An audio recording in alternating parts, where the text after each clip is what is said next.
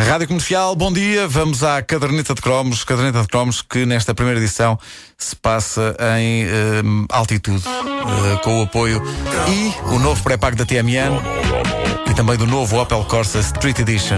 Avozinho, diz-me tu como é que vai ser.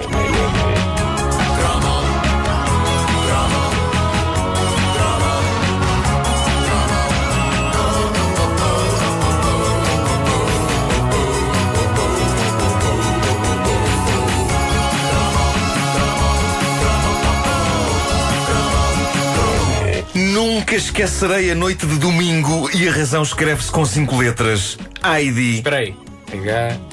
É. Cinco. Sim. Sim. Ah, como vocês sabem, a série Heidi está a ser reeditada em DVD e imagem restaurada, um luxo. Aquilo está com melhor aspecto hoje do que tinha em 76 ou 77. Um problema: a música não é a mesma. Ah, pelo menos no episódio que eu vi, não havia nada de avôzinho diz-me tu. Como é possível? Nem de olaré, olaró, olaró, kiku, Oh, kiku. laré, laré, Kiku! Oh, pá, mítico. Isso foi Qualquer chocante. uma das duas, com versões alternativas nas escolas. Claro. Sim, É claro, é claro que sim. Levanta claro que e sim. mostra- Uma delas já, já aqui falámos eh, sobre a, contagem de pilosidades Sim, sim. eh, no, no- no traseiro do avô. Mas não foi isso que, fez da noite de domingo uma noite marcante. Foi isso sim o meu reencontro cerca de 35 anos depois com Heidi, Pedro, o avô, o cão Josef e com o extremo dramatismo que algumas daquelas histórias tinham. Permitam então que enquadre as coisas. Na noite de domingo eu estava em casa do meu sogro a jantar, quase todas as crianças da família estavam lá e para as entreter à hora de jantar é posto um DVD infantil. E o DVD em questão era, era, era o da Heidi, Ah, a boa velha clássica Heidi, mais precisamente o episódio que dá pelo nome Uma Notícia Triste.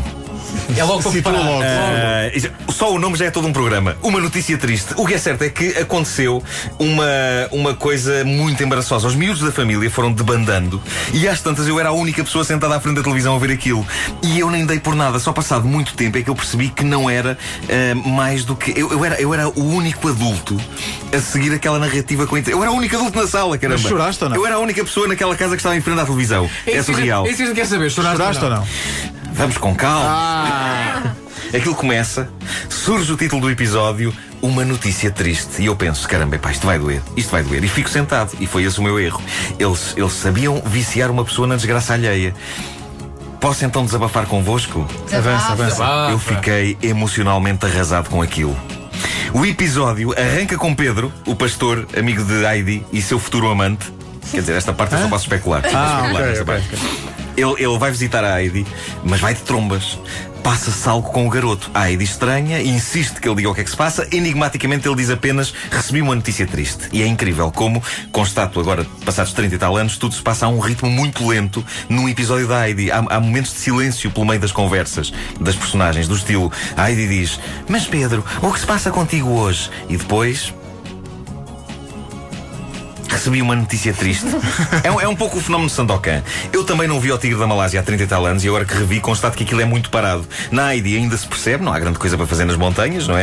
Mas no Sandokan aquilo é uma coisa de piratas, era suposto eh, mexer mais. Bom, não adiemos o inadiável. Eu, eu estava aqui a inventar coisas para fugir à tragédia, mas tenho de vos dizer qual a notícia triste que Pedro recebe neste episódio da Heidi. Há um flashback em que vemos então o Pedro, ainda todo contente, a passear as cabrinhas pela, pela vila, e há uma senhora que se aproxima dele e lhe diz qualquer coisa como: É, não, Pedro, já sabes da notícia triste? E ele diz não, e ela diz a frase que cai no espectador como uma bomba atómica emocional. Ela diz: A marota vai ter de ser abatida. Para quem não está a par, a Marota é uma das cabrinhas do rebanho de que o Pedro toma conta. Sim, é a única série infantil que tem uma personagem cujo nome funciona também em filmes para adultos, num contexto radicalmente diferente. Falamos da cabra Marota. Ah, bom, Pedro fica em choque. E depois se não querem que nós especulemos coisas do Pedro com as cabrinhas, quer dizer? Então como é que chama a cabrinha, Pedro? O Pedro fica em choque. Nesta altura, aproxima-se o dono das cabras, para quem Pedro trabalha, que é o Sr. Stral. É um homem que tem um ar muito pacato e bondoso, e ele explica ao Pedro: a marota não dá leite suficiente. É um, é um grande encargo que eu não posso suportar. E por isso, este vai ser o último verão dela.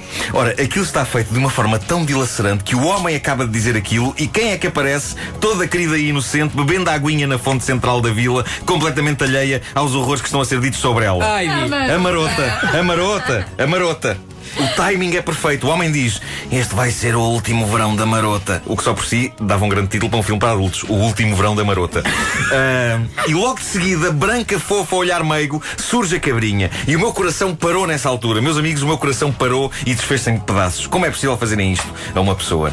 E é uma cabrinha. De seguida, o duro momento em que Pedro revela a ideia a dura notícia. A rapariga tanto insiste com o pastor: Mas o que é que se passa? Porquê é que estás tão calado? Porquê é que estás com esse mal feitio? Não sei.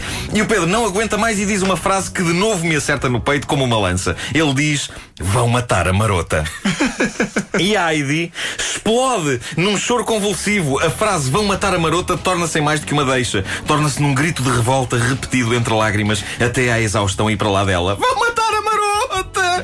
Quando chega a casa, a Heidi não come, não dorme, as, as lágrimas que verte dão para encher um rio, e nessa altura o avô, o mítico avô de Heidi, essa mistura explosiva entre Pai Natal, Karl Marx e Joaquim Letria, diz palavras sábias, tragicamente sábias, mas também profundamente irritantes. Sabe o que é que ele diz? Ele diz. A gente tem cabras porque precisa delas, não porque goste delas. Ah, isso O- ajuda muito. Bem vistas as coisas, parece um verso de um rap.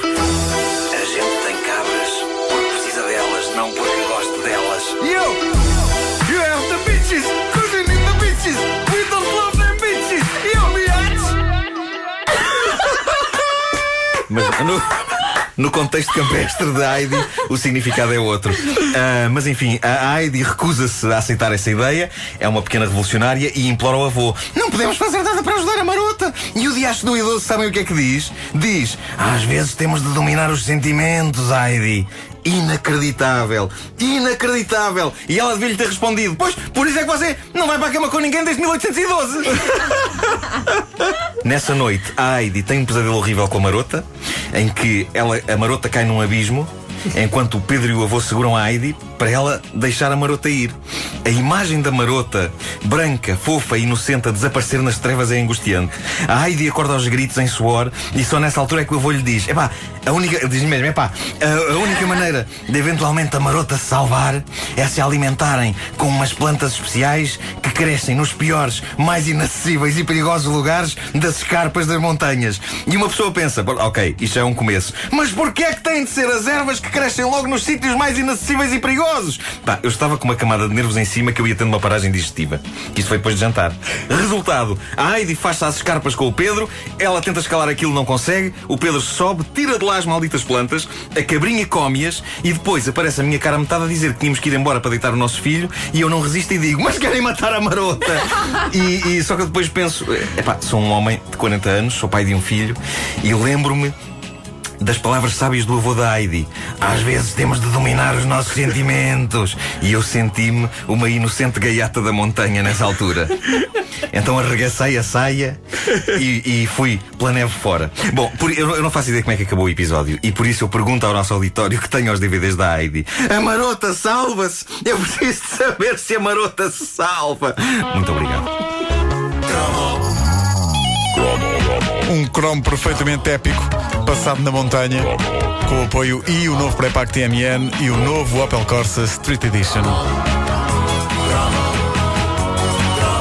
Participação especial do avô da Heidi, esse MC da montanha. The beach is yo, the beach.